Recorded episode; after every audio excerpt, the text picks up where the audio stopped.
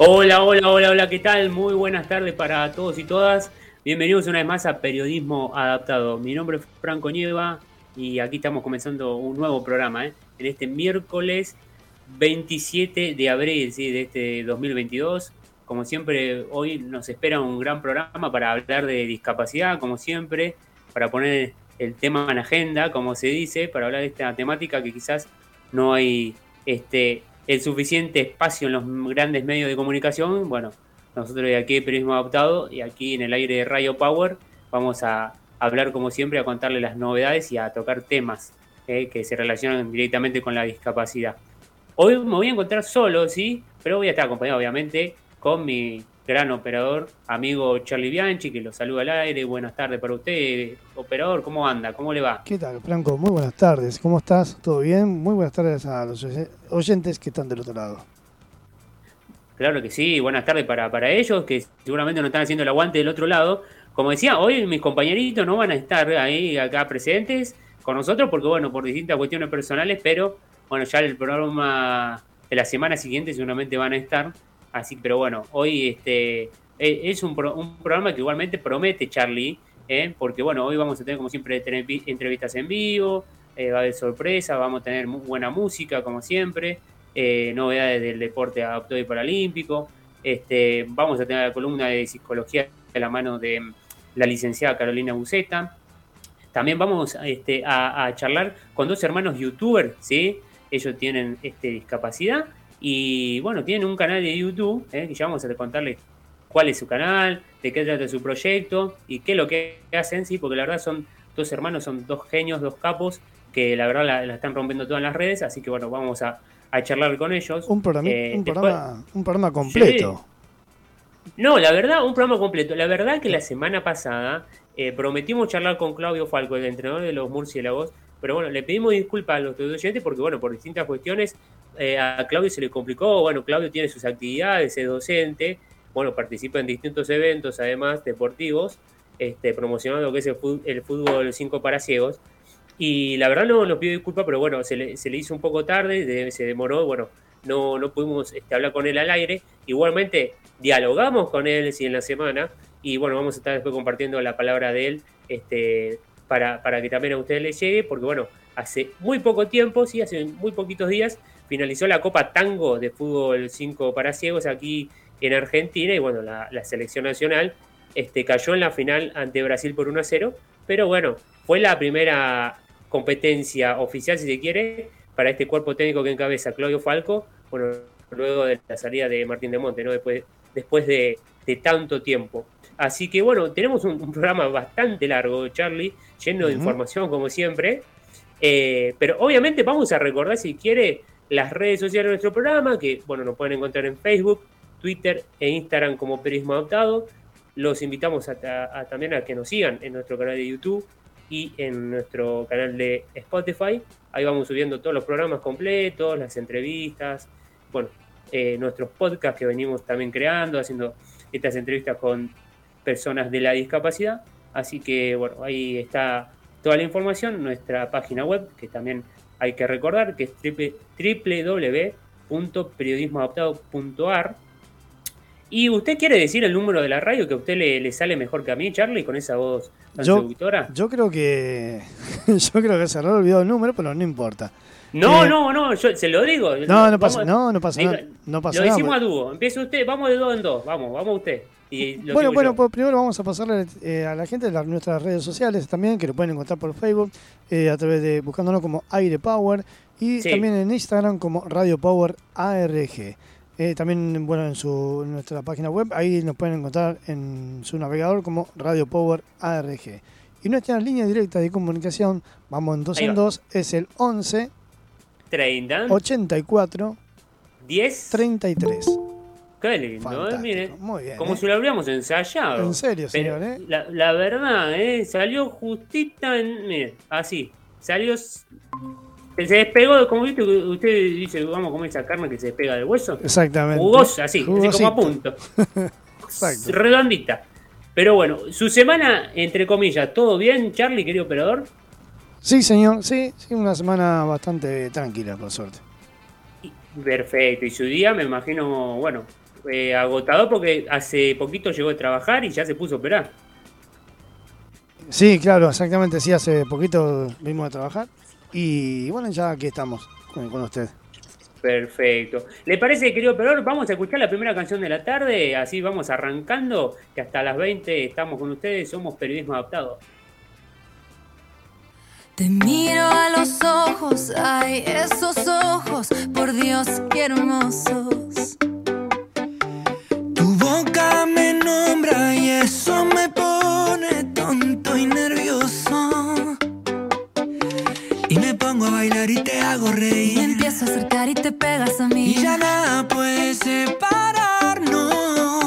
Apagamos la luz, encendemos la piel. Desde el beso inicial hasta el amanecer. En la cama vamos a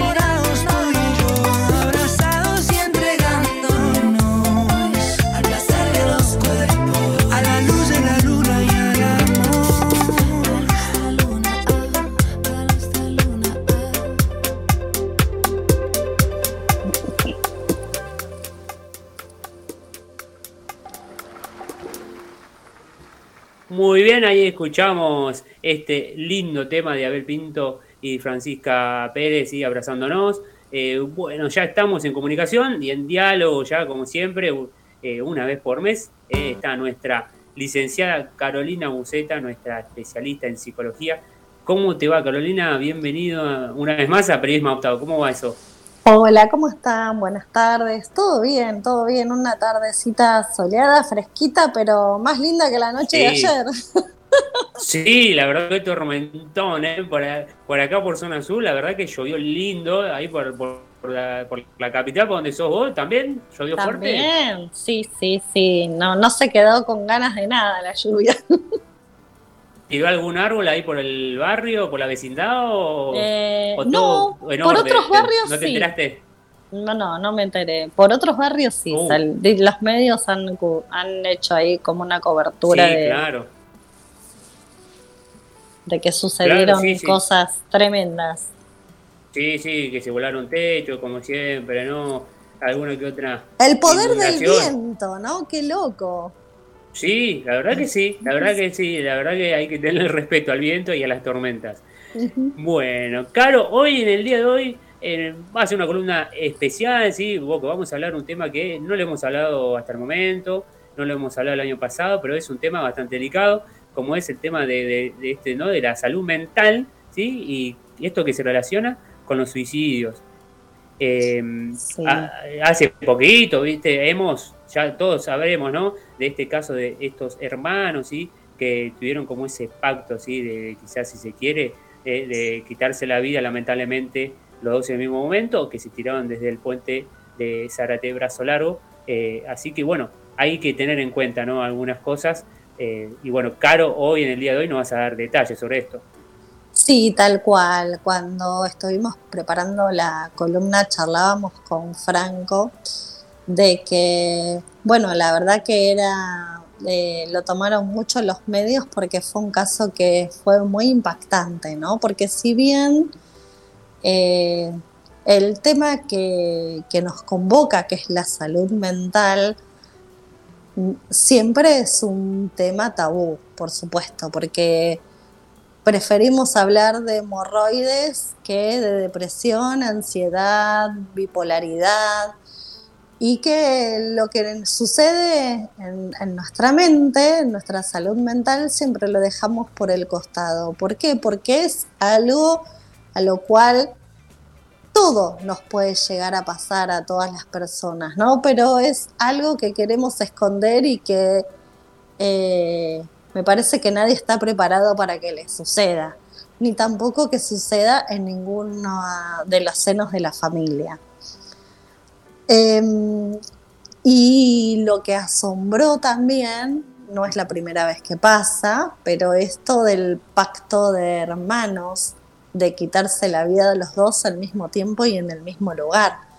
Uno no conoce cuáles son las vicisitudes y todo lo que aparece en, en, la cabeza, en el mundo de las ideas de las personas. Por eso yo soy muy respetuosa y no me gusta hacer conjeturas de algo que después no están las personas para decir si es cierto o no.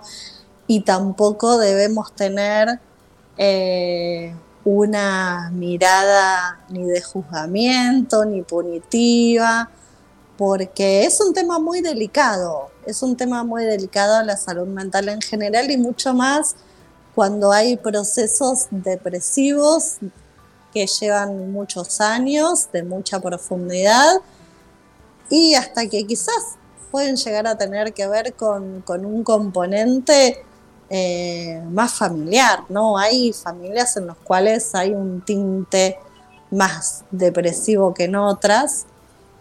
Y me parece que está bueno que podamos diferenciar qué es lo que pasa cuando es un evento que es transitorio y qué es lo que pasa cuando es un evento que es más crónico, ¿no? Porque ahí está la diferencia. Y uno, cuando se pone a pensar en estas cuestiones, también tiene que hacer otra diferenciación, que es cuando hay riesgo y cuando no hay riesgo. Primero hay como algunos mitos que tenemos que, recorrer para entender, ¿no? Esto de lo que se dice, no, bueno, el que avisa no, no lo va a efectivizar, no lo hace, es un llamado de atención. ¿Sabes cuál se me viene ahora también a la mente? Eh, no, no recuerdo el apellido, pero Gustavo, este muchacho eh, relacionado a la familia Ford, que le cuidó a los ah, hijos de Ricardo Ford, Gustavo Martínez creo que es el apellido, si no me equivoco, eh, que también, ¿no? él venía como anticipando, si se quiere, y algunos decían que no. algunos han manifestado, ¿no? Conocidos los que él venía diciendo como que ya no, tenía más ganas de seguir con su vida. Y bueno, terminó después como terminó, como todos ya sabemos, ¿no? Y los hermanos de Zárate también ya le habían anticipado a la mamá y a la otra hermana que, iba a ser un acto que iba a suceder, no sabían cuándo, pero sabían que iba a suceder, de hecho por eso también dan aviso a la policía, porque bueno, eh, una, una madre cuando sus hijos tal vez eh, salen de noche y no llegan a las 8 de la mañana, normalmente en general, salvo que sea un caso extremo o haya algo de por medio o algo, uno llama a la policía porque es común, ¿no? por ahí uno sale, no sabe cuándo vuelve, tal vez se queda a dormir en la casa de alguien, tal vez sigue de fiesta en algún otro lado. Eh, y sin embargo, esa familia ya estaba alerta. Porque esto ellos lo habían avisado, no se, la, el motivo es una anécdota, ¿no? no sabemos cuál es el motivo y nunca, salvo en casos muy, muy particulares donde hay una historia de lo que nosotros los psicólogos llamamos la habilidad yoica, que es cuando hay mucha inestabilidad emocional, nunca hay un solo motivo. Son varios, es como algo que se acumula y ya hace tiempo, viene de hace rato arrastrándose, de eso se trata. Exacto, exacto. y también lo que puede ocurrir es que en algunas personas que tienen lo que llamamos personalidad epileptoide, donde eh, son muy impulsivas o hay algún tipo de eh, discapacidad intelectual con algunos componentes de salud mental que hace que esa persona sea muy impulsiva, salvo en esos casos que hay algo que puede llegar a impactar entonces hay algún hecho que irrumpe y no hay prácticamente ni un minuto de poder este, pensar la ejecución del hecho, porque estos hermanos, eh, por lo que decían en diferentes informes, lo tenían absolutamente planificado. Claro, sí. Yo que ya lo eh, tenían decidido, aparentemente ya no, estaban, no estaban dando vueltas. Exacto. Entonces, ¿qué es lo que tenemos que hacer? Primero, entender que cuando alguien está atravesado por una situación o muchas situaciones complejas, que siempre está bueno acompañar, ¿no? Este, segundo punto, que cuando hay una situación donde la persona oscila entre aspectos muy depresivos y momentos muy eufóricos, en realidad la mayor, eh, el mayor porcentaje de estas posibilidades de quitarse la vida sucede en los momentos eufóricos. En los momentos depresivos, en general no, porque es tan baja la energía que manejan que ni siquiera tienen eh, fuerzas para levantarse y hacer algún acto que les permita quitarse la vida. ¿sí?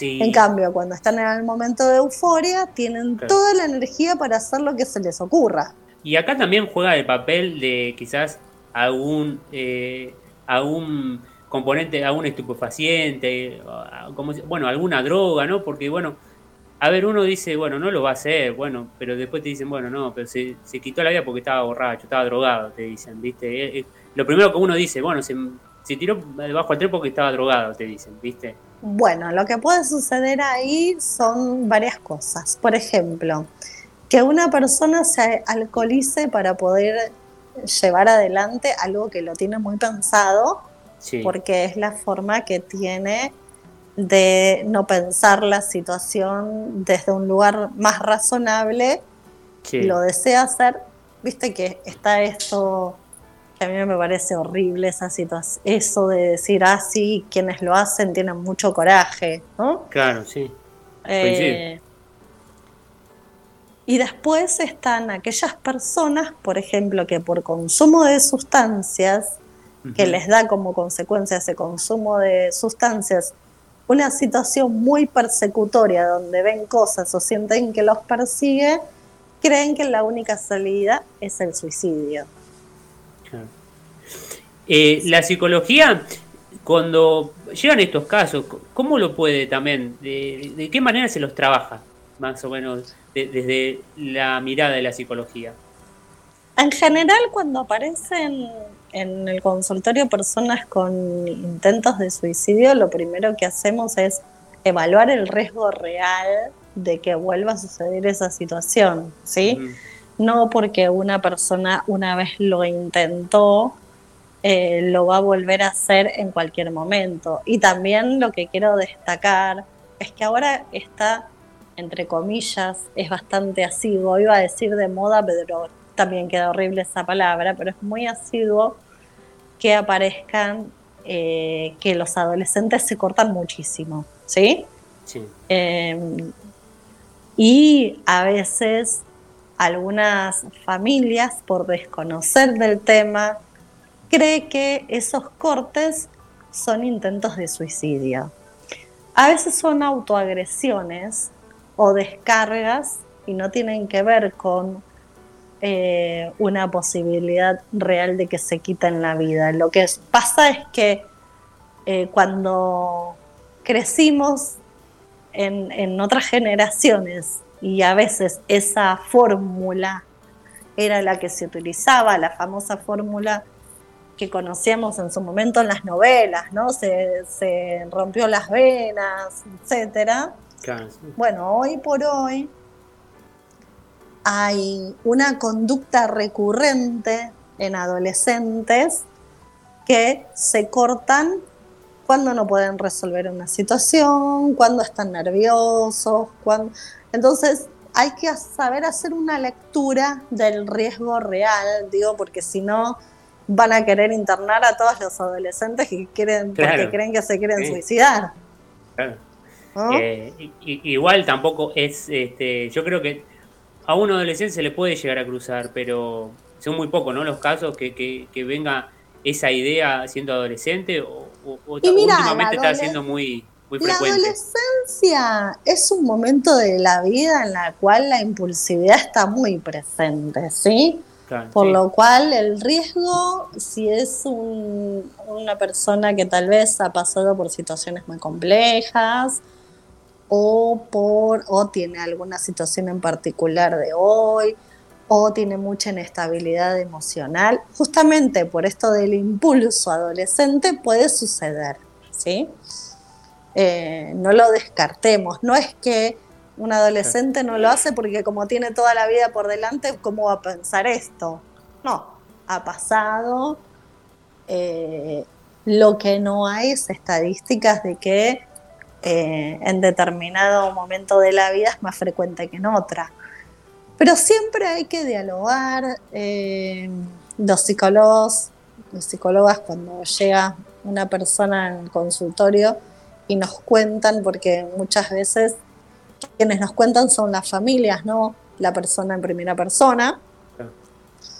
Eh, tratamos de ver un poco la historia, de saber si esta persona está contenida en- emocionalmente, si tiene a quien recurrir. A veces, por ejemplo, prescribir, prescribir, perdón, prescribimos que no los dejen solos, ¿sí? Otras veces, cuando la situación es más compleja, además de que no los dejen solos, que no dejen ningún elemento cortante cerca. Pero la verdad es que cuando hay, cuando hay situaciones de salud mental, incluso crisis, eso no, no amerita sí o sí que haya un riesgo de suicidio.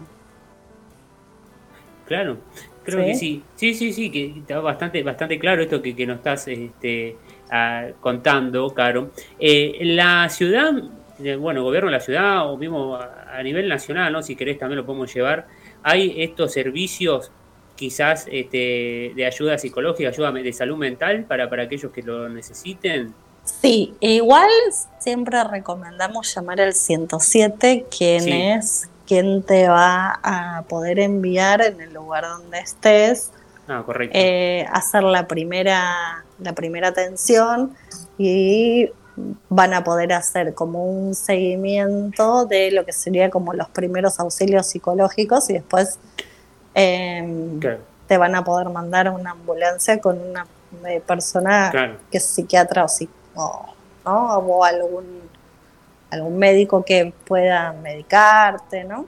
Claro, sí, sí. Hasta, hasta poder ir a un consultorio y empezar a trabajarlo. Claro, obviamente. Mira, yo voy a contar un caso muy personal, es un vecino, lo voy a contar brevemente, de una señora que tendrá 60 años aproximadamente, no sé bien su edad, eh, y es una señora que tiene problemas ¿no? de salud mental, eh, no sé si bien eh, tendrá esquizofrenia, pero bueno, sufre esos este, momentos de ataque de quizás de, de- de, eh, de llamar a, la- a- alguien, eh, porque vive sola lamentablemente, su familia como que no se quiere hacer cargo, el hijo vive en Córdoba y demás, eh, está sola, está sola. Y sale a pedir ayuda a los vecinos, obviamente, los vecinos este, lamentablemente la podemos ayudar como podemos, pero bueno, es una responsabilidad, lo que se hace es llamar a, la policía también, y la policía viene, la escucha, pero, o sea, más que eso, acá en la provincia, en la zona del sur, no pueden hacer, no hacen nada, hasta ahora no, no vino nadie, tiene su psiquiatra, su psicóloga, su psiquiatra, supongo que será, pero obviamente, como no le paga la, su servicio, este, hay momentos que no viene, entonces ahí es donde ella es como que eh, se quiebra y, decae, ¿no? Como si se quiere, si se quiere decir así, decae y bueno, hay momentos que sale a la calle a pedir ayuda. Y bueno, diciendo esto, me muero, me muero, eh, eh, la verdad es un, momento, es un momento feo, la verdad. Es, un momento, feo, sí, claro. Es un momento que te descoloca. Cualquier persona que, tiene que acompañar tiene que poner mucho el cuerpo, ¿no? Claro que sí, sí, sí, por eso preguntaba esto, ¿no? Digamos, a nivel nacional, a nivel eh, provincial, si se quiere, está el servicio público que te brindan la, ayuda para la salud mental y que, bueno, pueda contener a estas personas que quizás, como mi vecina, que no tiene nadie, claro, que se haga cargo, que la pueda contener. Sí, en el 107 si no podés pedir la derivación. Claro. Y enseguida te van a decir eh, si hay también alguna posibilidad a nivel municipal. También es muy importante que sepan que según la nueva Ley Nacional de Salud Mental, en todos los hospitales públicos, no digo que esté, pero debería haber guardia psiquiátrica las 24 horas. Está buenísimo ¿Sí? que sí. sí. Entonces, eh, lo que uno tiene que hacer inmediatamente si tiene la posibilidad busca ayuda y no la encuentra, es ir a una institución de salud y entrar por guardia y decir que es una emergencia. Claro que sí. Eh, claro, qué gran tema el día de hoy, sí, la verdad como había mucho al principio de la columna es un tema muy delicado, que obviamente lo hablamos con mucho respeto, este, vos de tu lado lo hablas con mucho profesionalismo, como, como se merece, como gran profesional que sos, eh, y bueno, seguramente que este tema este, y esta información que pudimos hablar y tocar estos temas, estos casos reales, ¿no? Porque hablamos de los hermanos que se, bueno, que se quitaron la vida tirándose del puente de, de Zárate Brazo Largo, de, del Gustavo eh, Martínez, ¿sí? que de la familia Ford y demás. Eh, bueno, son casos que quizás eh, hoy lo vemos en la tele, pero no son casos que están este, ajenos a nosotros. Entonces, bueno. De no, y además yo creo que la pandemia también colabora a que la salud mental tiene que estar más en agenda porque eh, está bastante lábil, la salud mental de, todas las personas en general y mucho más de aquellas personas que han pasado un, un tránsito o muchos tránsitos muy conflictivos o traumáticos en su vida o están en una situación actual o ven una situación futura muy compleja y no tienen los recursos emocionales para enfrentarlo. Claro que sí. Eh, Caro, ¿te parece si recordamos tus redes sociales para nuestros oyentes, así te pueden seguir y hacer quizás alguna que otra consulta? Sí, claro. Mi nombre es Carolina Buceta, así me encuentran en Facebook. Mi apellido se escribe Belarga U-C-E-T-A. En Twitter como arroba Carolina Buceta. En Instagram como lic-carolina 73 y te puedo tirar dos chivos del mes de mayo. Dale, sí, sí, por favor, sí, cómo no, claro, dale, dale. Muy bien. El 11 de mayo a las 18 horas vamos a estar dando un taller sobre la intimidad y la privacidad en Tiflonexos, es virtual, así que después busquen las redes de Tiflonexos que seguro la semana que viene o la otra. Sí. Yo creo que la semana que viene ya la van a publicar. Y después, el 16 de mayo por la tarde, voy a estar en un panel en, la, eh, en un congreso que hace la Asociación Argentina de Pediatría, donde voy a estar presentando la aplicación Nuestra Decisión, una aplicación realizada por Redi, orga a la cual pertenezco, que es una aplicación sobre derechos sexuales y reproductivos con accesibilidad. Qué bueno, qué bueno, qué gran, qué, qué, gran es. Son dos chivos, pero vale, vale, la pena que lo hayas dicho, Caro. Así que bueno, vamos a estar atentos ahí, ¿eh? Vamos a estar sí, y mi programa de radio también, ¿eh? También, tiralo los domingos, los domingos por Los domingos a las 20 horas por Evolution Radio y los martes se retransmite ese mismo programa a las 21 horas por Retaguardia Radio la retaguardia. Psicocultura, ¿cierto? Psicocultura, exacto. Ahí estábamos con Carolina Musita. Bueno, ¿cómo te acordás? claro que sí, yo, yo también te sigo, vos te escucho, obviamente, ¿cómo que no? ¿Cómo que no, Caro? Eh, Caro, te agradecemos mucho por estar hoy con nosotros, te mandamos un gran abrazo y nos vamos a encontrar la próxima. Muchas gracias, hasta la próxima. Un fuerte abrazo. Abrazo, Caro. Nosotros seguimos en Periodismo Octavo. Ahora la que llega es Nati Peluso con Vivir de Amor.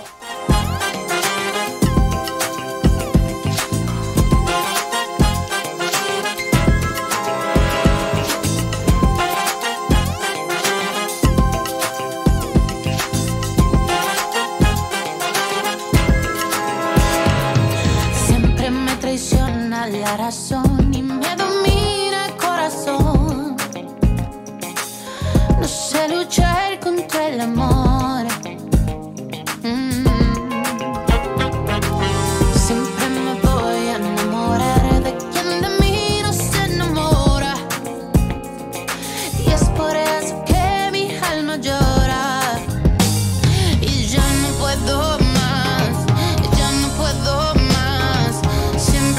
repita la misma historia.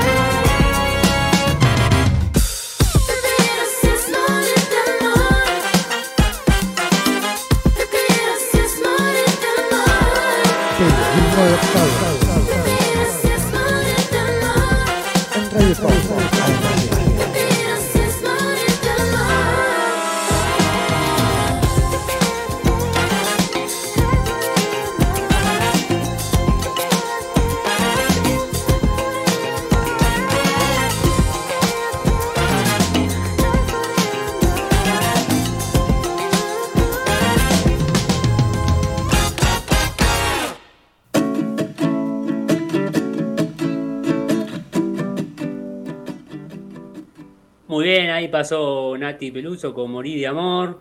Bueno, y ahora eh, ya ahí pasó también nuestra columna de psicología la mano de nuestra licenciada Carolina Buceta, eh, hablando de este tema tan delicado como eh, es el suicidio. Eh. Y ahora, bueno, vamos a cambiar de tema totalmente, vamos a dar vuelta a la página porque vamos a recibir a ellos, ya dos amigos, son, ellos son hermanos, ¿sí? comparten grandes pasiones, ahora vamos a hablar un poco de ellos también. Es, eh, uno se llama Santiago, el otro se llama Manuel, ¿sí? son los creadores de SMS Cracks, ¿sí? este canal de YouTube que habla de discapacidad, de videojuegos, humor. Así que bueno, vamos a recibirlos como se merecen, ¿eh? con un fuerte aplauso, a Santiago y a Manuel Martínez Miraglia. ¿Cómo les va, chicos? Bienvenido a Periodismo Adaptado. Hola, buenas tardes. Gracias, Franco, por la invitación al Periodismo Adaptado. Un saludo a todo el público que está escuchando. Y bueno, un gusto estar acá presentes. Digo lo mismo que Manu, eh, un verdadero honor que Periodismo Adaptado nos invite a su programa y poder contarles un poco lo que, lo que hacemos y responder algunas preguntas. Claro que sí. Tener preparado. Claro que sí, vamos, vamos a hablar de todo, sí, como siempre, de discapacidad, que es lo que nos convoca ¿eh? en este eh, gran programa aquí en el aire de Radio Power. Eh, primero, para empezar, vamos a, a, empezar hablando de qué trata, ¿no? Este proyecto, sí, este canal de YouTube, en las redes sociales que también la están rompiendo todas, que se llama SMC Cracks. A ver, cuéntenos un poquito cuándo arrancó y de qué trata para aquellos que quizás este, no están al tanto. Bueno, perdón, nos estábamos poniendo de acuerdo. A ver Está bien, no hay problema, no hay problema, chicos. Hay que decidir. Eh, bueno, mira, lo que, puedo, lo que podemos decir es que SMC Cracks empezó en el año 2020. Para sí. ser precisos, el primer video de YouTube salió el primero de junio de 2020. Uh -huh. En un principio la idea del canal era un hobby, jugar videojuegos, subirnos jugando. Y bueno, ha ido creciendo hasta ser ahora a lo que nos dedicamos plenamente. Eh, después sobre cómo empezamos, todo fue porque yo un día estaba jugando a la Play y sí. Santi me dijo, estaba jugando al FIFA Online, y Santi me dijo, ¿y si grabamos? ¿Te grabamos jugando? Y bueno, grabamos ese video como en abril más o menos, y después empezamos a pensar en, vamos a subirlo a YouTube, empezamos un canal de YouTube. Así que así fue como surgió todo. Claro que sí. Y la gente, ahora si nos está escuchando, eh, bueno, va, va, a chusmear obviamente a sus redes y su canal de YouTube. ¿Con qué se va a encontrar? ¿Con qué tipo de contenido? Bueno, ahora nuestro contenido principal eh, está centrado en lo que es la discapacidad.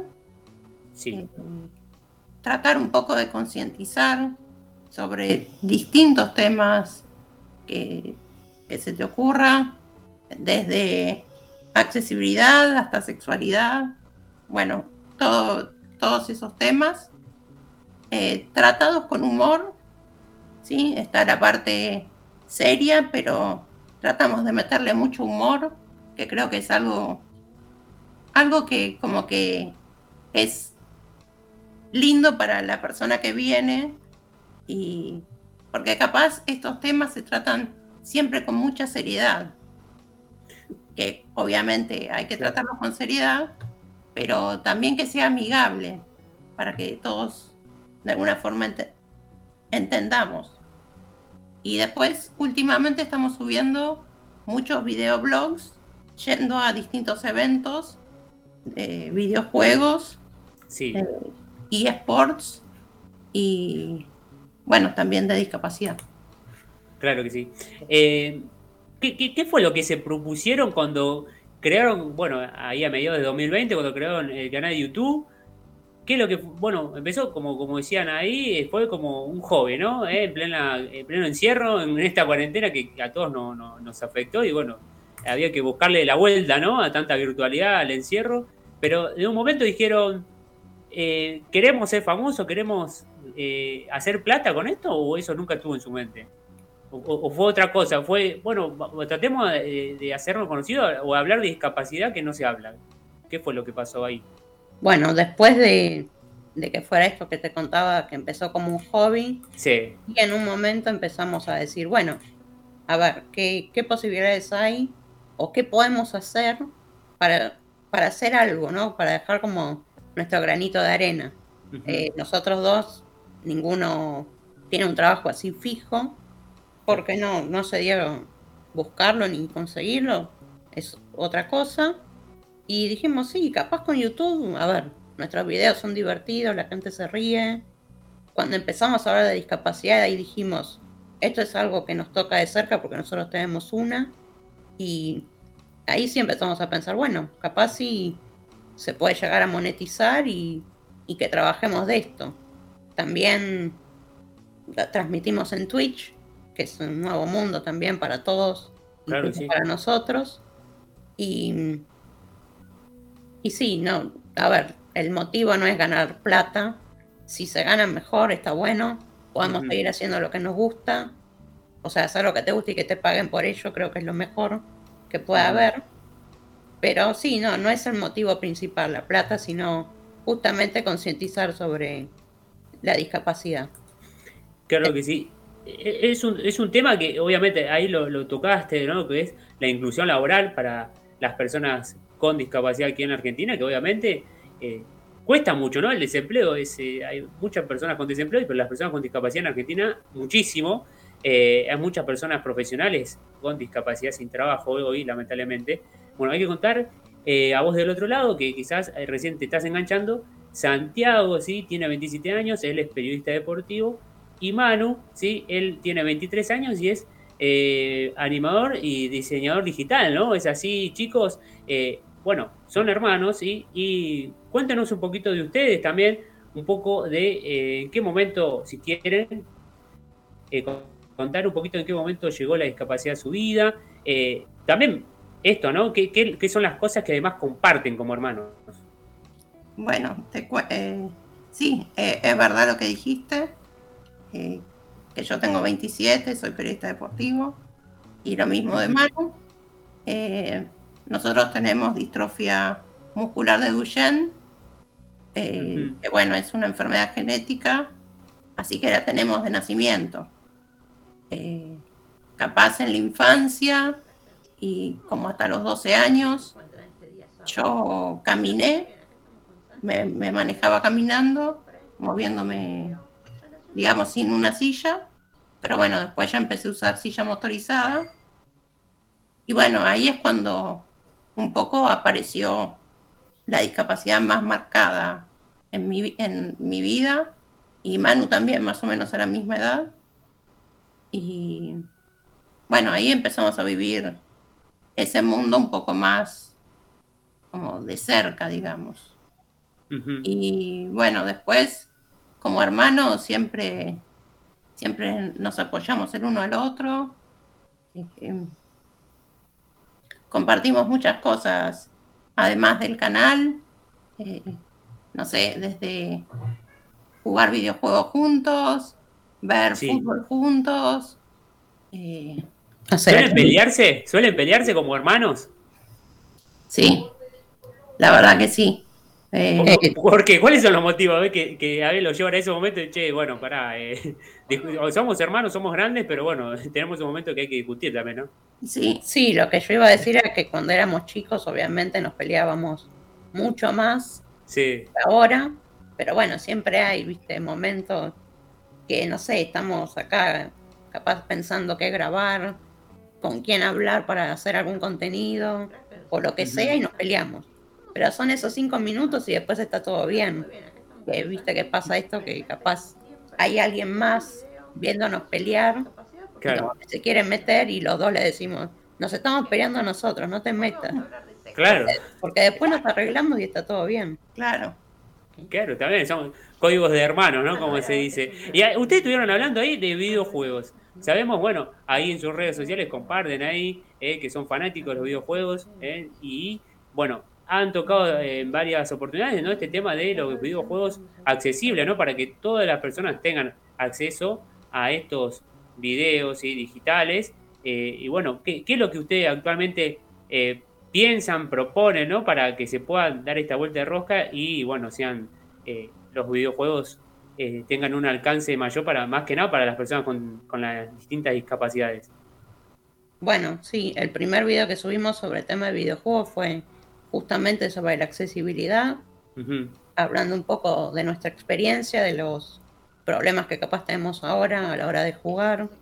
Eh, capaz no, en YouTube dejamos de subir muchos videos de, de juegos y lo empezamos a hacer a jugar en Twitch, más que nada, eh, al Fortnite.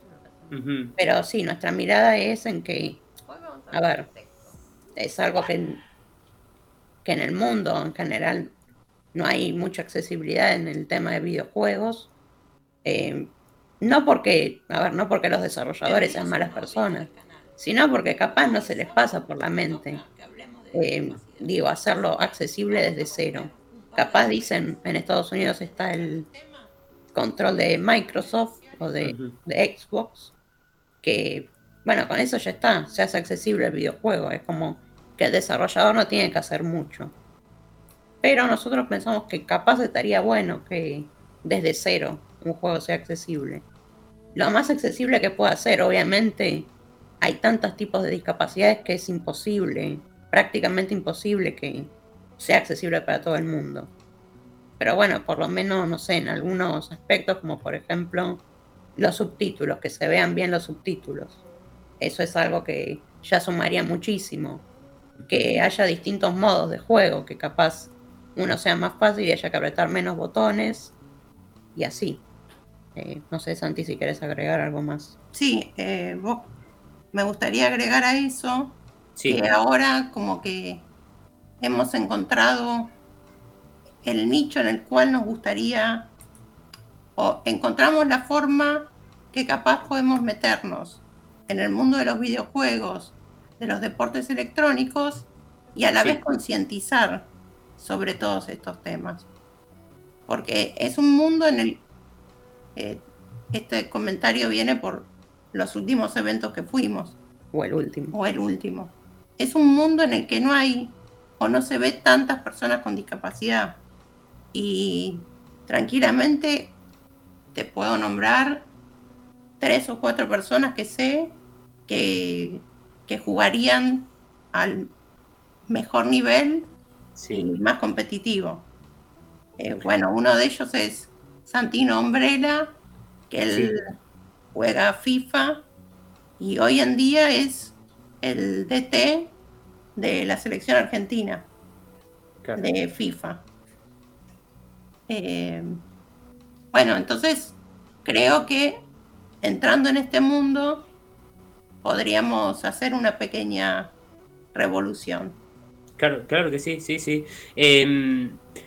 Por- eh, ¿Alguien se comunicó con ustedes? ¿Alguien en la compañía de videojuegos? ¿Alguien para decirle, chicos, eh, se, suman para colaborar, para aportar este, su- sus distintas ideas, sus distintas opiniones para confeccionar un videojuego accesible o hasta el momento no? No, por el momento no. Lo que sí, eh, nosotros, sí, tiene que ver con todo lo que hemos hecho. Eh, un equipo de eSports se contactó con nosotros y Sí, formamos parte. Eh, para el que no sepa, eSports son deportes electrónicos. Son todos estos videojuegos que se juegan eh, a nivel competitivo, digamos. Y hay equipos profesionales, como si yo te dijera Boca o River. Bueno, de hecho, Boca y River tienen sus propios equipos de eSports. Eh, bueno, pero nosotros formamos parte de uno que se llama Reales. sí, Así que bueno, eso podría ser lo más cercano que estamos de, de los videojuegos. Y es un, Y- chivo, un chivo de paso a reales. Ah, bueno, Claro, claro que sí, también, eh, lo- lo- los invitamos también porque en las redes sociales se puede encontrar este, este, este equipo de eSport, ¿no? Reales, ¿sí? Donde ustedes, ¿ustedes son los únicos integrantes con discapacidad en, en el equipo o hay, o hay más chicos?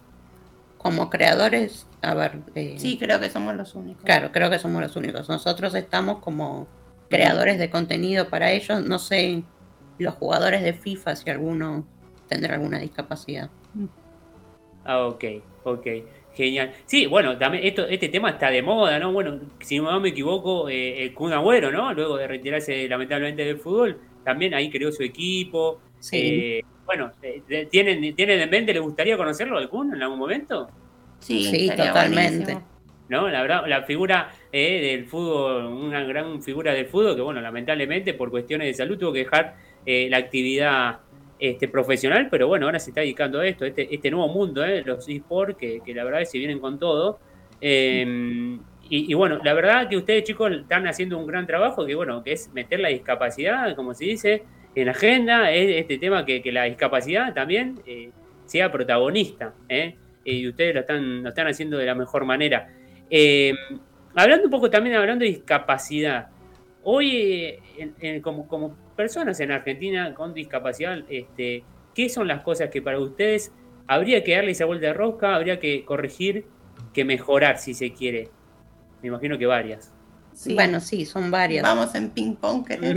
vamos a ver, bueno, una y una, vamos, vamos ahí entre ustedes, no hay problema. Dale, empiezo yo entonces. Una que se me viene a la mente desde ya es el tema de no infantilizar a las personas con discapacidad, por más que, que sean niños, uh -huh. o por más que tengan cara de niños, no sé, yo capaz me ven y piensan que tengo 15 años y me tratan como si fuera un nenito de 5, o sea, me bajan aún más la edad. Y en realidad es tratarlo a la persona como una persona, fin. Eh, tengo una discapacidad, es nada, tratarlo con, con, respeto, creo que es la palabra. Claro, sí. por su nombre, ¿no? Claro, tal cual. Otra cosa que creo que sería muy importante es el tema de la educación, que en las escuelas se hable de la discapacidad, porque, bueno, yo, yo fui a la escuela y de discapacidad nunca, nunca se habló, salvo una vez que me acuerdo que para una clase yo, yo tomé la iniciativa y dije, quiero hablar de, de, mi, de mi enfermedad. Uh -huh. Y bueno, eso es lo único que, que recuerdo. Y bueno, la verdad es que la discapacidad está presente. Y si no, si no se habla de eso, es como que no existiera. Sí, puedo agregar a lo que decís que sí. no se habla de ninguna discapacidad en, claro. en el colegio. O sea, no es solo nosotros, es. Porque en realidad sería, claramente no se va a hablar específicamente de cada discapacidad que existe, pero sí tratarlo en general. Justamente esto que estaba diciendo yo del. Nada, del respeto, de tratarlo por su nombre, que es una persona más. Otro tema que agrego yo es. Eh, a ver, ¿cómo lo puedo decir? Sí, a ver, que haya accesibilidad en el transporte público, eso era lo que quería decir. Mm. Que, mm. nada, ya que haya mejor transporte público sería primero para todos.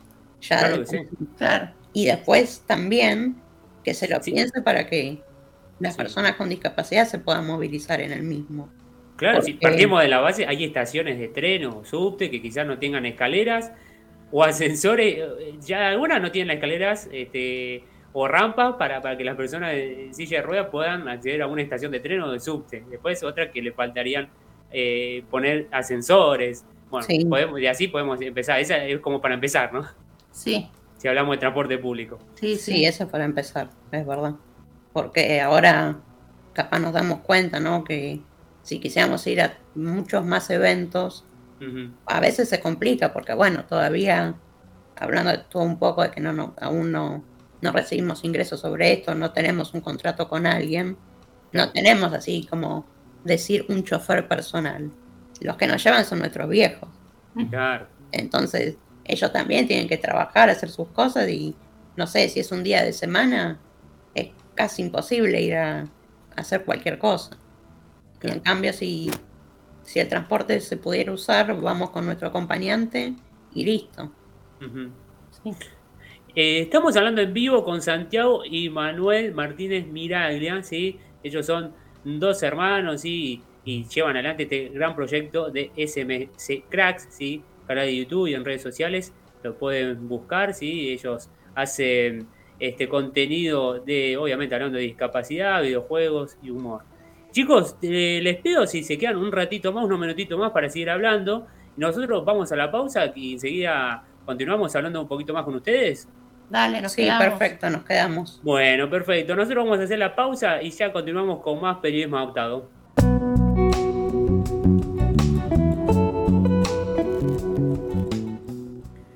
Tres minutos pasaron de las 19 horas, 18 grados aquí en Buenos Aires. Bueno, continuamos en periodismo adoptado ¿eh? con los hermanos Martínez Miraglia, ¿eh? Santiago y Manuel, ¿eh? estos youtubers, ¿eh? creadores de contenido digital, ¿eh? ambos en este gran proyecto, ¿eh? como se llama, SMC Cracks. Los invitamos ahí que lo busquen en YouTube y bueno, en sus redes sociales que lo comiencen a seguir porque la verdad van a encontrarse con gran contenido. Bueno, chicos, seguimos hablando y un poquito de esto que estamos este, hablando antes de la pausa, ¿no? Tema de la discapacidad en la educación y esto, ustedes, este, como chicos ¿eh? en su adolescencia, como estudiantes en su primaria o secundaria, ¿cómo la vivieron, ¿sí? Esta eh, etapa para, para ustedes, ¿no? Digamos, en formación ¿eh? Eh, con la discapacidad. ¿Pudieron llevar bien sus, sus estudios? ¿Tuvieron momentos de quizás eh, lamentable de sufrir bullying? ¿O, o cómo la pudieron sobrellevar? Bueno, puedo decir, adelantar que Sí. a los dos, ambos, nos ha ido bastante bien en la secundaria. El tema de, de estudios nunca, nunca fue un problema, por suerte eh, siempre nos ha ido bien en ese sentido, de las notas. Y bueno, después hablando de mí, no, por suerte no sufrí nunca bullying o capaz nunca me afectó, también puede ser eso. Siempre he tenido una autoestima bastante como alta, podríamos decir. Eh, sí es verdad que cuando empecé la secundaria era como todo un, una cosa, una, un rejunte de cosas que, bueno, es entrar a la adolescencia, empezar, que empezar la secundaria y te empezás a dar cuenta de cosas que ves en la gente, que ves en vos mismo. También ahí yo usaba un andador y al año siguiente de empezar la secundaria empecé a usar una silla. Entonces era todo ese momento que el primer año no la pasé bien, el segundo más o menos y ya el tercero, nada, de ahí en adelante hasta el último año no, no tuve ningún problema en ese sentido y siempre, siempre me pude relacionar con la gente y, y hacer bastantes amigos que algunos capaz ya no son amigos, pero estuvieron en esos momentos bancando los trapos, como se dice.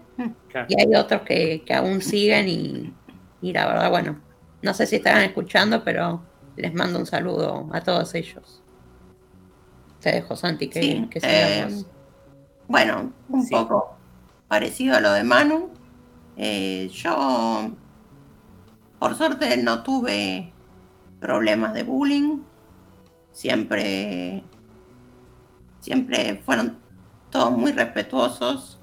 Eso sí lo puedo destacar.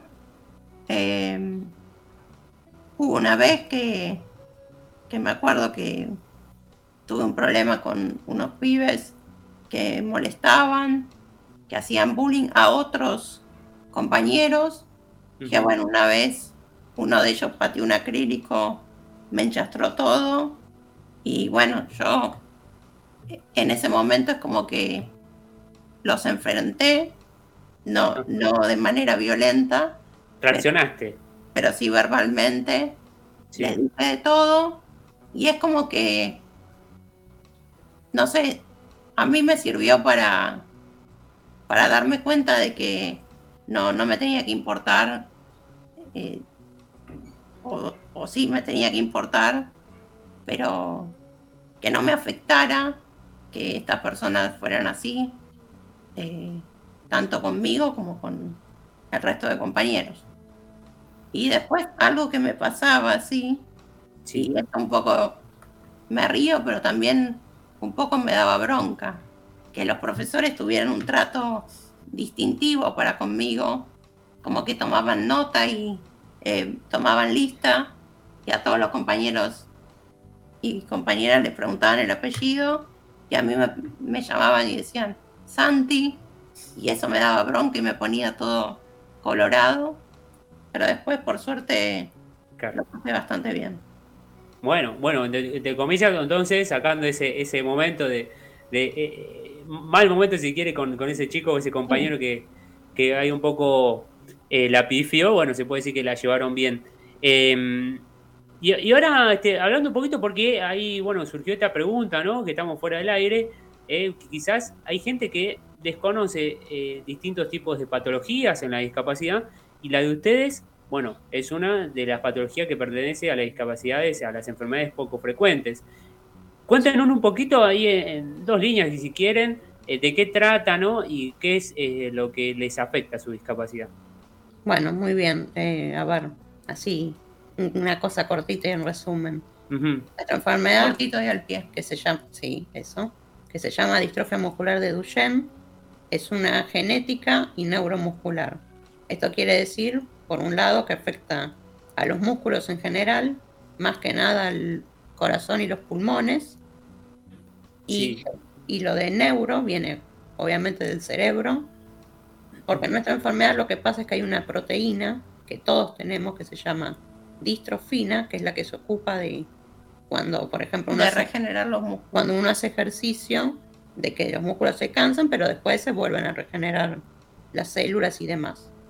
En nuestro caso esa proteína no está y por eso es que entonces los músculos se van debilitando. Lo, por ahora no existe ninguna cura, solo hay tratamientos que bueno, ayudan a, a mantener una buena calidad de vida. Perfecto, genial. Ahí quedó bastante claro entonces eh, para aquel eh, o aquella que quizás que nos está escuchando nuestros oyentes. eh, bueno, esta es la patología de la discapacidad ¿no? que eh, presentan Santi y Manu. Chicos, agradeciéndole por su tiempo y para ya ir redondeando la entrevista y, dejarlos este, para que puedan hacer sus actividades. Quería hablar un poquito de este tema, ¿no? Que ustedes lo hablan también en, en sus redes, en su canal de YouTube, lo que es bueno, la discapacidad y la sexualidad, esto que va de la mano también, porque es algo que hay muchos tabúes, que hay muchos mitos que si se quieren, que bueno, que se piensa que bueno, una persona con discapacidad eh, no puede tener este, relaciones, ¿no? Es, así, bueno, vamos a hablar como se dice.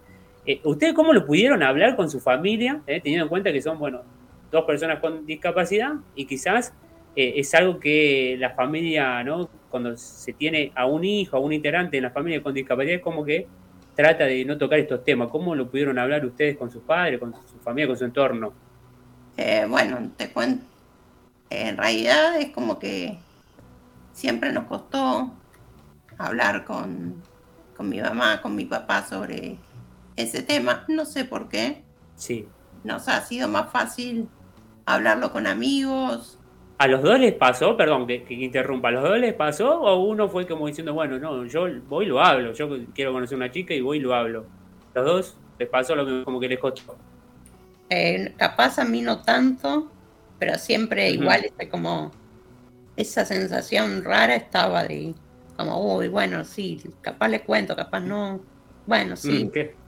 eso sí eran. Esa sensación de vergüenza, capaz. Claro, Pero bueno, la verdad es que, bueno, es un tema complicado, justamente por esto que decía Manu hace un rato, de la infantilización y de creer que las personas con, discapa- con- ay, perdón, con discapacidad eh, Sí. son angelicales, que son asexuados. sí. Sí, Eh, sí, sí. Y bueno, la verdad es que todas las personas, y esto lo repito siempre porque es, es gracioso y es cierto, eh, todas las personas tienen sexo. Es Claro. algo común en todo lo- todos los seres humanos. Entonces hay que verlo desde ese lado. Y bueno, la verdad es que yo encontré encontré la manera o busqué la manera de, de poder tener mi primera relación sexual y bueno, ojalá que le sirva a cualquier persona con discapacidad que, Sí. no, que no se quede con la duda. Que, No, obviamente, sí, sí. que hay que hablarlo con la Sí. persona que sienta confianza. Sí, Claro. ¿Y, y cómo, cómo lo tomó la familia? ¿Cómo lo tomaron lo- los padres de ustedes? La verdad que bien. eh, la, la primera vez que fui, no les dije nada. Sí, es como Ah, ok. que dije, no, lo voy a mantener en secreto. ¿Quién- No les, no les voy a contar. Quedaba entre ustedes nomás, entre hermanos, digamos, quedó.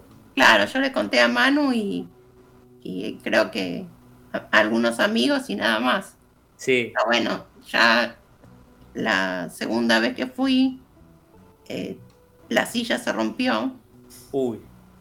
Y bueno, ahí no me quedó otra que como que contar la- lo que había, a dónde había ido, pero bueno, tomaron pero- bien. pregunta de amigo, porque eh, ahora me sale el amigo y, y- y ya me dice algo de periodista y te digo, pero pará, le tuviste que decir, eh, papá, mamá, venimos a buscar, estoy acá en tal lado. O sea, pero la reacción, digo, pero pará, vos no estabas en la casa de, no sé, de, de- de Cacho, fue algo así, fue como, pero pará, ¿no? Me dijiste vos que te ibas a ver, tu, ibas a jugar a la Play con, con Rubén, Claro, es fue como por que ahí, ¿no?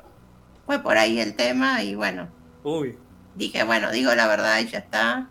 claro. Y, pero se lo tomaron bien, o sea, normal, se, se rieron.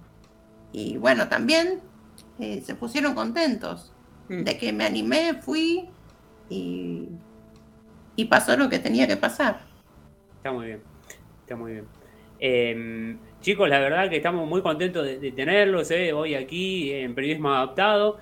Santiago y Manuel, sí, ellos hermanos, sí, de, de creadores de este gran proyecto de YouTube y las redes sociales, SMC Cracks. Ustedes, a ver chicos, recuerden ustedes, sí, vamos a, a recordar su- todas sus redes sociales, dónde los pueden eh, encontrar y cómo, cómo los pueden seguir la gente. Bueno, muy bien. Primero que nada, en YouTube y... Pero se la podemos hacer fácil. Sí, Si nos siguen en Instagram, Ah, es verdad. Si nos siguen en Instagram, que es smc-cracks, ahí tenemos el link a todas las otras redes, porque bueno, no en todas es el mismo nombre, y en este momento no me acuerdo cada nombre en específico, claro. pero en Instagram tenemos ahí el link tree con los links del resto de, de redes. que para que sepan es Twitch, YouTube y TikTok, que son las que más usamos. Sí.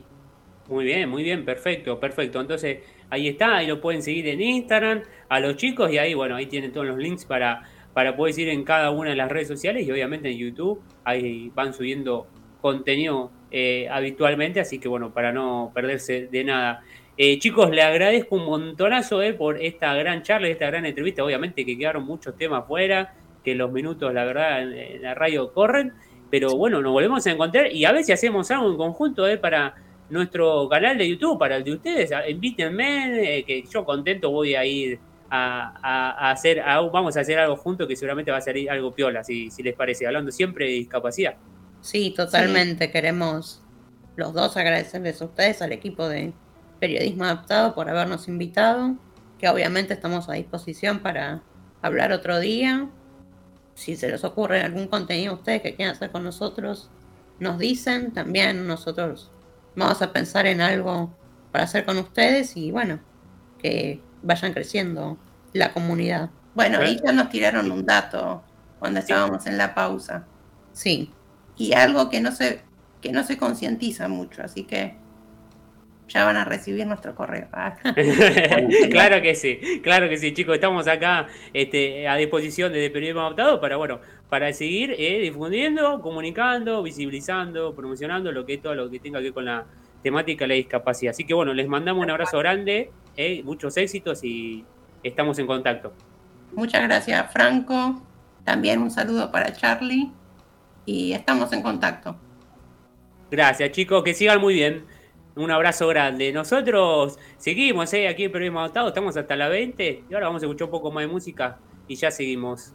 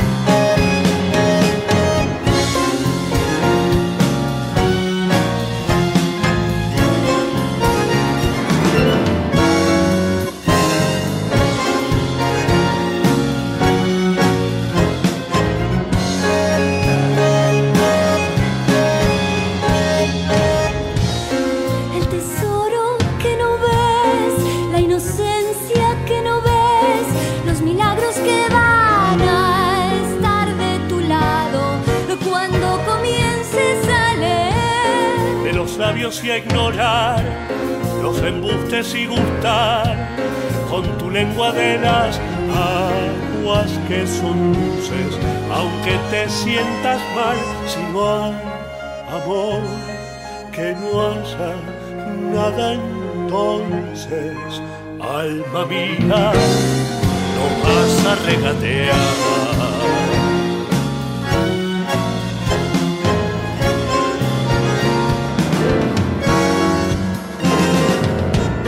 Un hermoso día el de hoy, ay qué bello día es hoy.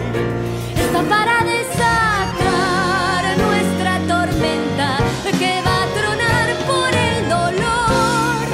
primero yo y después a también yo. Y a las migas para mí cierran el juego porque ya saben que El tonto nunca puede oler al diablo. Vida mía.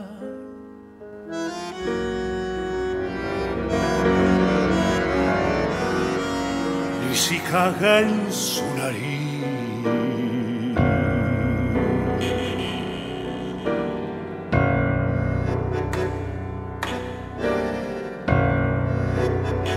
Esa mancha que está allí, por allí en el suelo allí, y en tu bella cicatriz parece sangre. y sin embargo sonreís el tesoro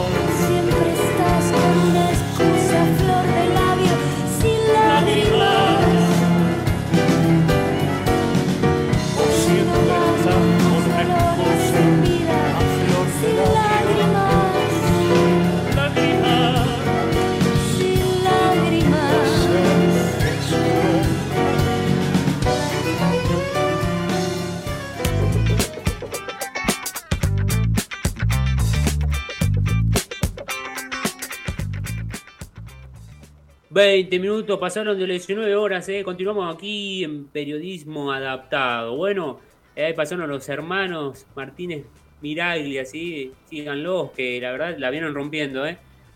SMC Cracks, eh. en YouTube, búsquenlo porque la verdad este, suben eh, este, gran contenido en las redes. Bueno, ahora es momento de de deporte adaptado y paralímpico. Y bueno, ahora vamos a escuchar las noticias que nos dejó nuestro compañero Pablo Mendoza, el especialista eh, en deporte adaptado, de periodismo aquí adaptado. Así que bueno, vamos a escucharlo y ya continuamos con más información. Muy buenas tardes para todos y para todas. Mi nombre es Pablo Mendoza y vamos a comenzar eh, con un nuevo resumen deportivo de los deportes paralímpicos y adaptados de nuestro país. La primera noticia tiene que ver con tiro paralímpico porque María Laura Rodríguez Belvedere se vino con toda la gloria de Colombia. Hay que decir que se disputó el Grand Prix de tiro paralímpico en Nilo, Colombia, y la representante argentina se consagró campeona en una prueba y subcampeona en otra.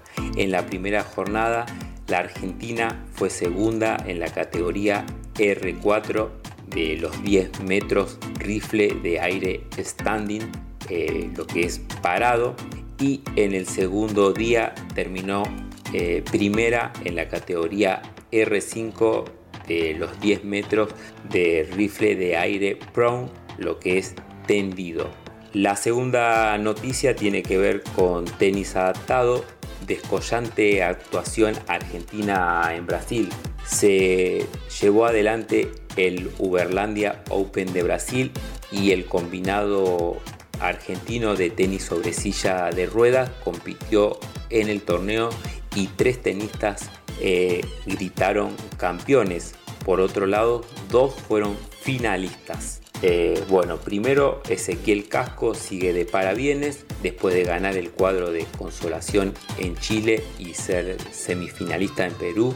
disputó la final del torneo y fue subcampeón, ya que no pudo ante el costarricense José Gil y cayó por 3-6, 6-3 y 2-6. Por otro lado, Gonzalo Lazarte fue subcampeón del segundo cuadro masculino, perdió ante el colombiano Fabio Padilla por 6-2 y 6-0 en el partido decisivo. Bueno, después eh, Cristal eh, Sadi se consagró en el cuadro de consolación femenino luego de vencer a Victoria Miranda por doble 5-3 y Benjamín Viaña doblegó a Matías eh, Dagosto por 3-6, 6-3 y 10-4 para ganar el cuadro de Junior.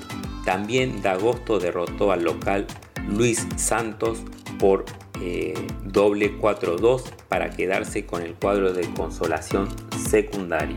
La eh, otra noticia que le traigo tiene que ver con el judo paralímpico. Tres medallas para Argentina en el Grand Prix de Turquía. El equipo nacional tuvo una gran actuación y consiguió tres medallas, una dorada y dos de bronce en el Grand Prix de Turquía en la ciudad de Antalya. Bueno, primero eh, hay que decir que Laura González se coronó con la medalla de oro en la categoría J2 de menos 57 kilos en tanto que Rocío Ledesma de la categoría J1 en menos 48 kilos y Nadia Boyano también en la categoría J1 pero de menos 70 kilos. Bueno, ahora vamos con una noticia de para taekwondo porque Juan Zamorano fue medalla de plata en el Panamericano de Río de Janeiro. Zamorano participó del Campeonato Panamericano de Para Taekwondo que se llevó a cabo en Río de Janeiro, Brasil, en el cual conquistó el segundo escalafón del podio y así logró la medalla eh, de plata. En su debut, Juan venció eh, a un brasileño y en la final de la categoría K74 hasta 70 kilogramos fue eh, derrotado perdón, por un mexicano. Con este podio Zamorano suma puntos importantes en el ranking mundial y sigue dando grandes pasos hacia los Juegos para Panamericanos de Chile 2023. Ahora vamos a hablar de esgrima adaptada porque Hugo Alderete fue octavo en San Pablo. Hugo Alderete, en representación de Argentina, participó de la Copa del Mundo de la disciplina que se realizó en San Pablo, Brasil. Siendo su primera competencia internacional del año, Alderete logró posicionarse octavo en una de las tres categorías en la que participó.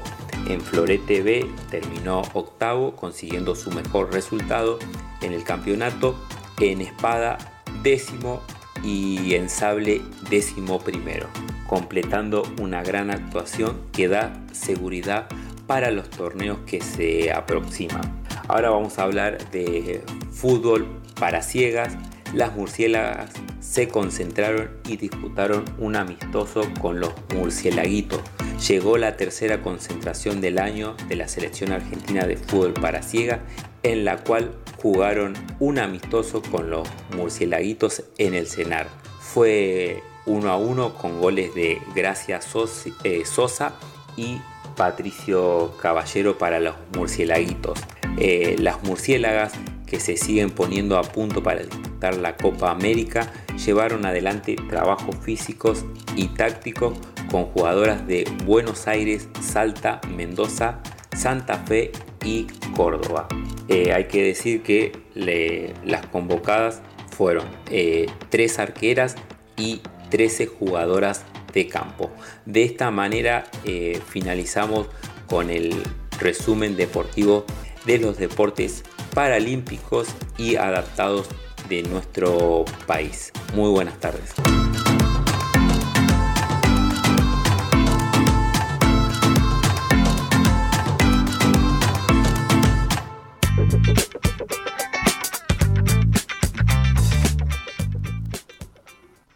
Muy bien, continuamos aquí en Periodismo Adaptado. Eh, continuamos con más información y siempre hablando de deporte, porque bueno, ahí estaba todo el resumen semanal del deporte adaptado y paralímpico en nuestro país, de la mano de Pablo Mendoza, que bueno, hoy lamentablemente no pudo estar en vivo, pero bueno, la semana que viene seguramente ya estará con nosotros. Eh, vamos ahora a escuchar también, porque estuvimos dialogando en la semana, en estas horas, con el entrenador nacional de la selección de fútbol 5 para ciegos, Claudio Falco, ¿sí? el flamante entrenador nacional, que bueno, tomó el cargo ¿sí? del cuerpo técnico luego de la salida de Martí de Monte, luego de muchos años al frente este, del seleccionado nacional, ¿sí? Eh, así que bueno, hace poquitos días se disputó la Copa Tango en las instalaciones del CENAR.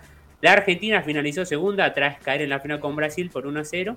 Así que bueno, fue la primera competencia oficial, si se quiere, de Claudio Falco y bueno, y sus ayudantes en el cuerpo técnico. Y bueno, pudimos dialogar con él, nos contó un poquito el balance, ¿sí? lo que fue el certamen, ¿sí? cómo, cómo son este, sus objetivos, cuáles son este, las metas a cumplir de acá a futuro. Y bueno, todo lo que espera para los murciélagos y bueno, para la Argentina en los próximos días. Lo escuchamos si le parece a Claudio Falco.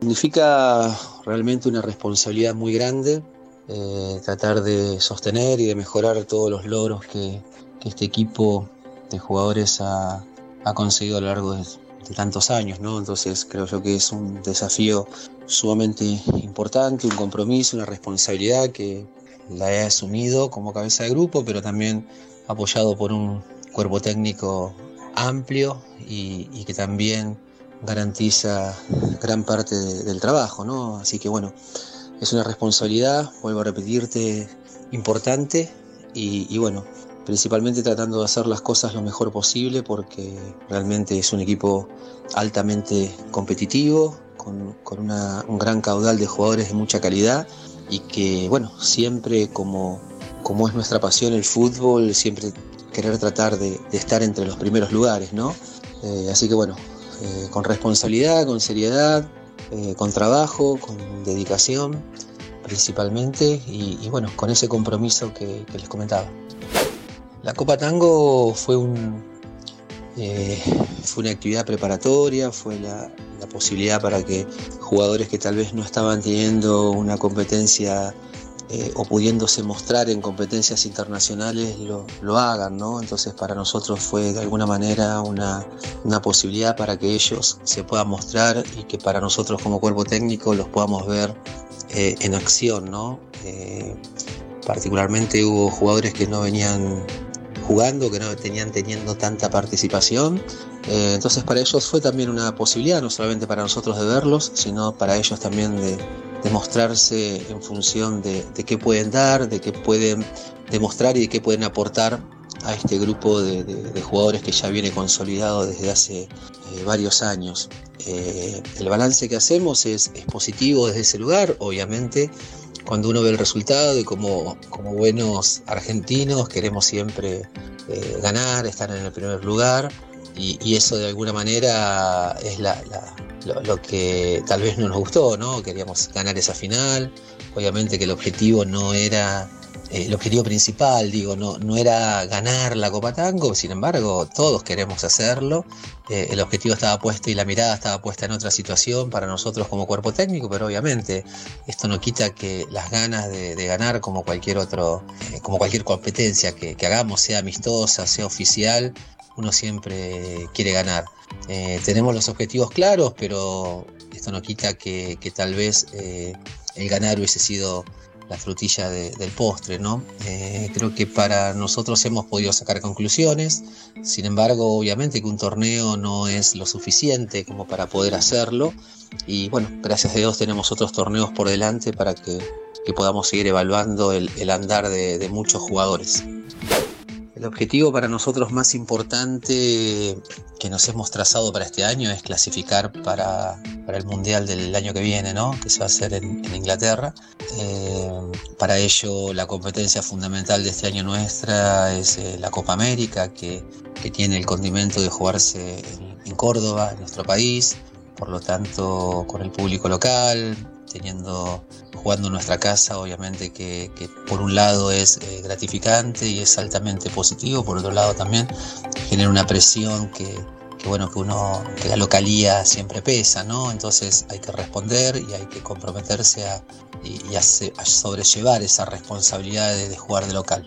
Eh, por lo tanto, nuestro objetivo fundamental está puesto ahí, en poder clasificar para el año que viene el Mundial y obviamente eh, en ese camino también el, darle la posibilidad a muchos jugadores para que sigan creciendo, muchos jóvenes, que, sigan creciendo y que puedan de alguna manera dar el, salto de, calidad hacia el primer equipo, ¿no? Hay jugadores que necesitan más tiempo, hay jugadores que lo pueden hacer antes, hay jugadores que necesitan un proceso de maduración un poco más eh, paulatino como cualquier otro deportista. Así que bueno, en un principio ese es nuestro objetivo principal y para eso estamos trabajando duro, eh, comprometidamente y bueno, después ojalá que los, que los resultados se vayan dando en, en consecuencia al trabajo, ¿no?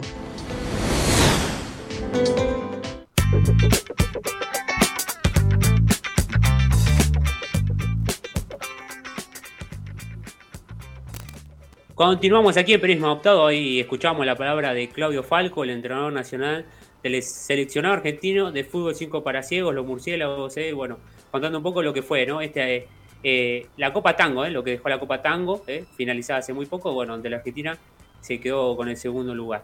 Bueno, ahora siguiendo hablando de fútbol, de deporte adaptado, ya estamos en diálogo y en comunicación con otro entrenador nacional, pero bueno, ahora vamos a hablar de futsal para personas con síndrome de Down. Vamos a hablar con Roberto Salazar. ¿Cómo te va, Roberto? Bienvenido a Periodismo Adoptado. Franco Nieva te saluda. ¿Cómo andás?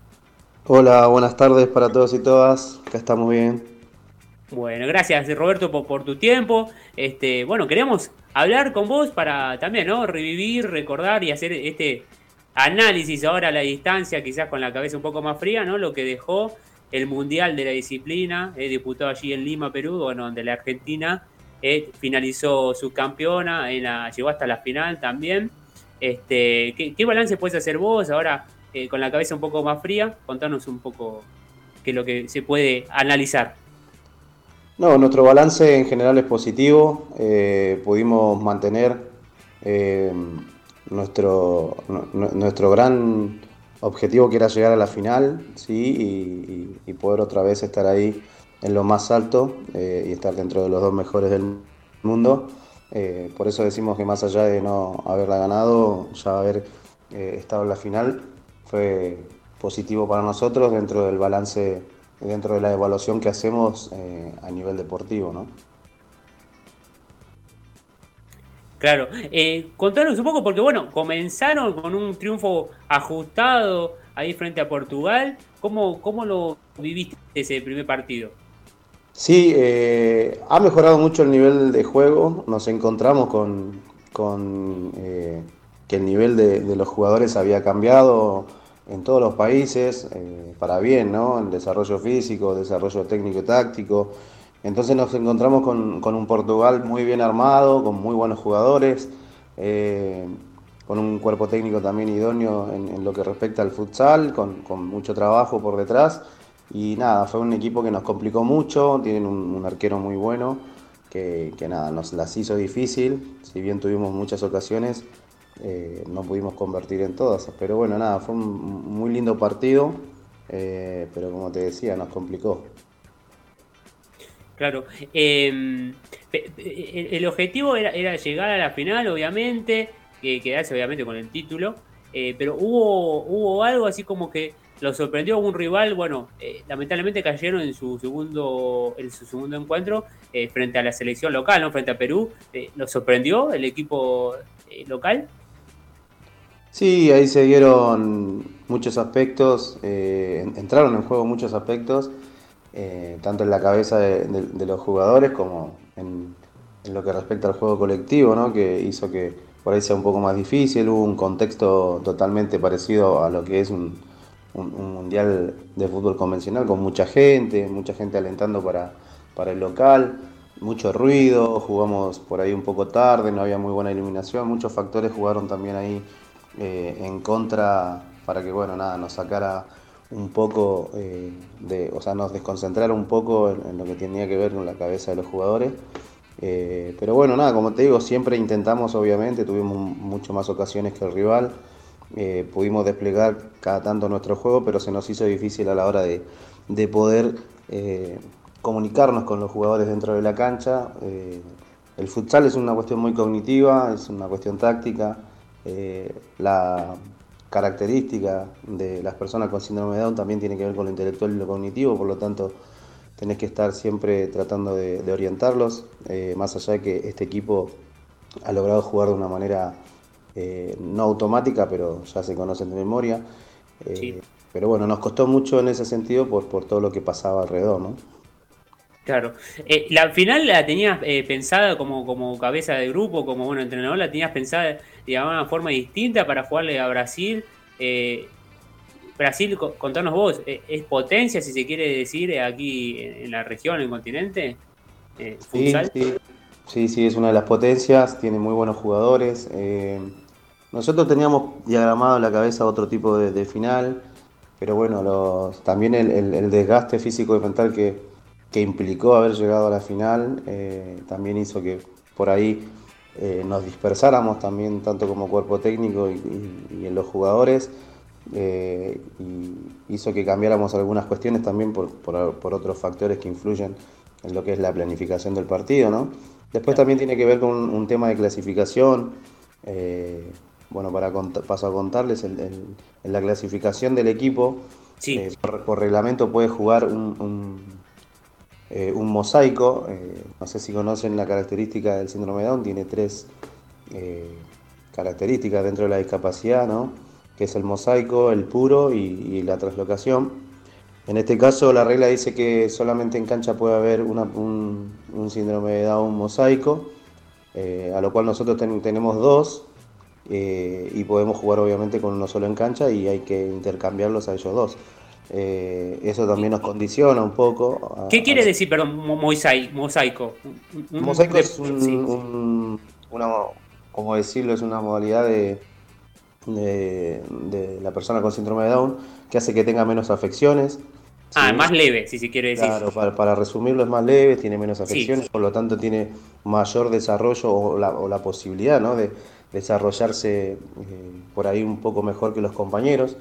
Eh, pero bueno, nada, eso hace que su nivel de juego también sea un poco más alto y eh, solamente puede jugar uno en cancha. Nosotros tenemos dos y en ese sentido por ahí estamos condicionados con la, con la regla, pero ya hemos, eh, venimos entrenando hace tiempo también en base a esto.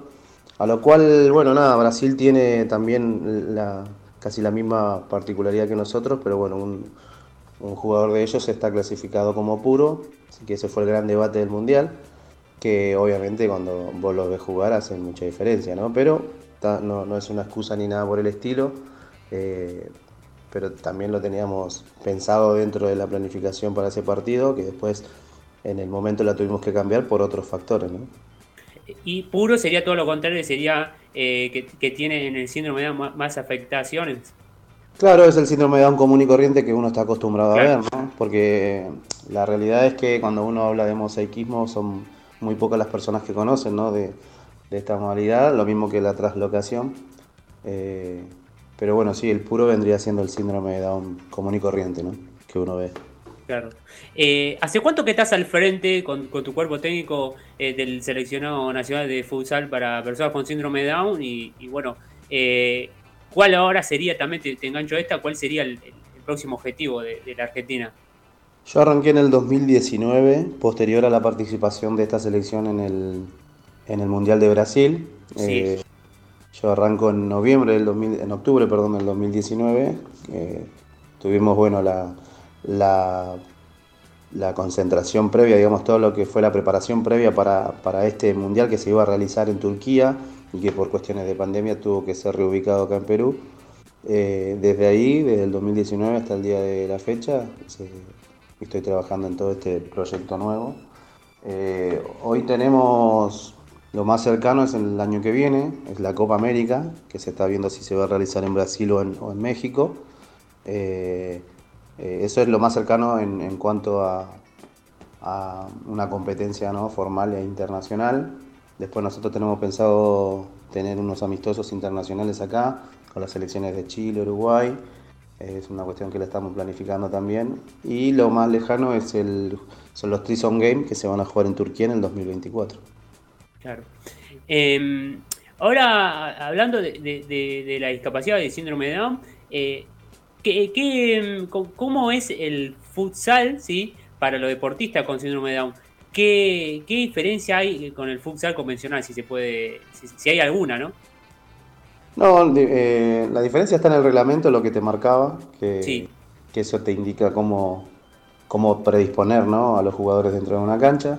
Sí. Eh, obviamente te marca también eh, tu planificación de los partidos, pero en cuanto al entrenamiento y en cuanto a la enseñanza que nosotros tratamos de, de inculcar en esta selección, es, es lo mismo que, que, el, que, el, futsal convencional.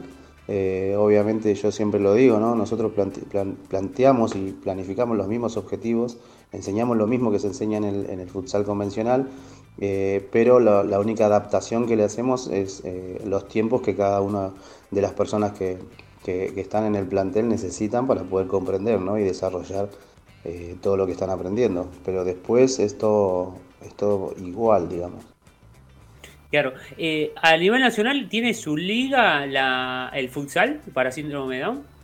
No, eh, hay torneos nacionales que se están jugando, que están en, en, crecimiento. La idea nuestra es poder desarrollar a nivel nacional eh, una liga que ya pueda ir quedando año tras año, no que ya se haga formal. Ese es nuestra, uno de nuestros objetivos. Nosotros estamos también en la conformación de un plan, eh, un plan nacional que tiene que ver con cómo mejorar, cómo instalar también el futsal en cada una de las provincias.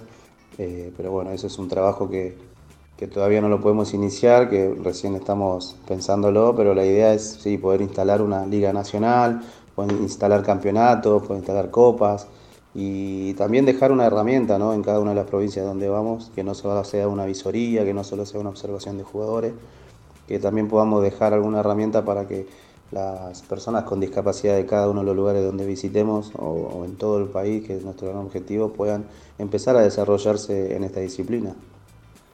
Muy bien, estamos hablando en vivo con Roberto Salazar, es el entrenador nacional del seleccionado de futsal para deportistas con síndrome Down. Eh, Roberto, te consulto, si hay alguien que obviamente no está escuchando eh, y se enteró de esta gran novedad, como siempre nosotros contamos de aquí Periodismo Adaptado y queremos promocionar obviamente el deporte adaptado y paralímpico, eh, ¿cómo, ¿cómo, puede hacer aquel que quiera acercarse a probar este, este deporte, esta disciplina de futsal para deportistas con síndrome de Down? Eh, aquí en Buenos Aires, ¿hay algún punto, algún lugar donde se pueda acercar a las redes sociales de qué federación puede consultar? Sí, por ahora nosotros tenemos las redes sociales de FADIM, que es la organización que nos nuclea a nosotros. Sí. Eh, desde ahí, desde un mensajito, eh, ya pueden empezar a comunicarse con nosotros, sino también a la, a la página de, de, la selección de síndrome de Down, que es Selección Argentina SB.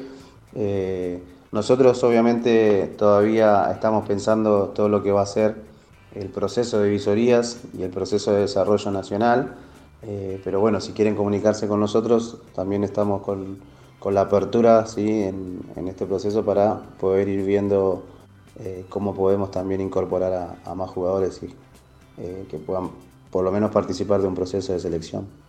Claro. Eh, la última, Roberto, y ya te agradezco por, tu tiempo para cerrar la, entrevista. Eh, ¿Han trabajado o están en proyecto trabajar en conjunto con equipos de fútbol profesional, si se quiere, River, Boca, bueno, equipos grandes para llevar el futsal para, para deportistas con síndrome Down? Sí, sí, ese es uno de los grandes objetivos, lo tenemos pensado, es algo que también está en este plan de desarrollo nacional. Hay muchos equipos que ya han estado en contacto con la federación y también obviamente como federación es un sueño poder lograr una liga nacional, ¿no? En donde cada uno de los clubes profesionales pueda tener su representación en esta disciplina. Eh, pero sí es uno de los objetivos que nos tenemos planteado también. Muy bien. Roberto, te agradecemos mucho el contacto. Eh, te deseamos el mayor de los éxitos a vos, a todos los muchachos del seleccionado nacional. Y bueno, estamos aquí de periodismo adaptado a disposición para lo que deseen y bueno, para seguir difundiendo ¿no? las novedades del seleccionado de futsal síndrome Down. No, muchas gracias a ustedes por el espacio. Como digo siempre, esto es lo que nos ayuda a poder replicar todo esto y a lograr ¿no? que toda la gente eh, y todas las personas con discapacidad puedan empezar a, a, desarrollarse en esta disciplina y también en otras disciplinas ¿no? de deporte adaptado o, o deportes paralímpicos. Recordemos que el gran objetivo también es la inclusión y poder eh, empoderar a las personas para que empiecen a ocupar estos espacios. ¿no? Claro, coincido, coincido. Roberto, te agradezco mucho, te mando un gran abrazo. Abrazo para ustedes, gracias. Que sigas muy bien.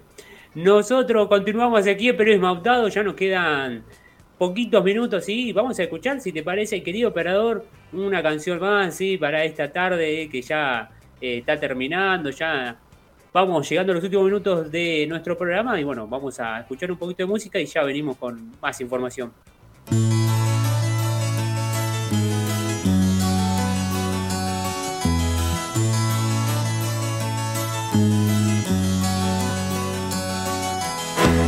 Dejaré tierra por ti, dejaré mis campos y me iré lejos de aquí. Cruzaré llorando el jardín y con tus recuerdos partiré lejos de aquí. De día viviré pensando en tus sonrisas, de noche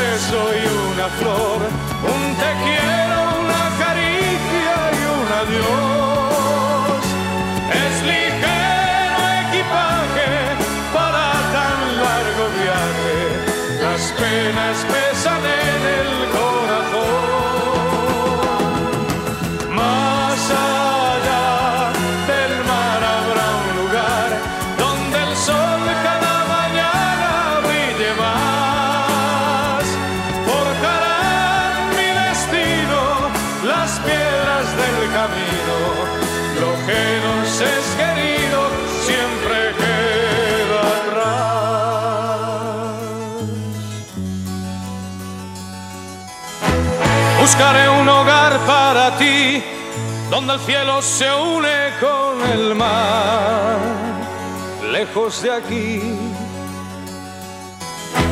Con mis manos y con tu amor, lograré encontrar otra ilusión, lejos de aquí. De día viviré pensando en tus sonrisas, de noche las estrellas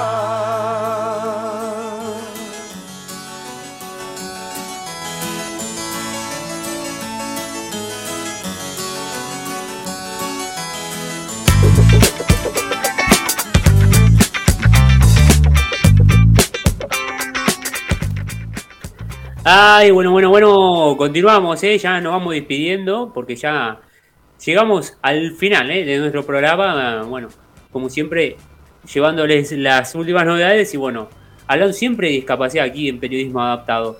Charlie, querido operador, ¿quiere, ¿quiere contarnos cómo va a continuar el clima en los próximos días? Pero sí, como no, eh, después de, de este, de esta gran tormenta que hemos eh, sufrido durante la madrugada del día de hoy, Sí. ¿no? un gran temporal, te cuento que en algunas partes ha superado los 95 kilómetros por hora, eh, como en su, en su zona, zona sur. Después Sí.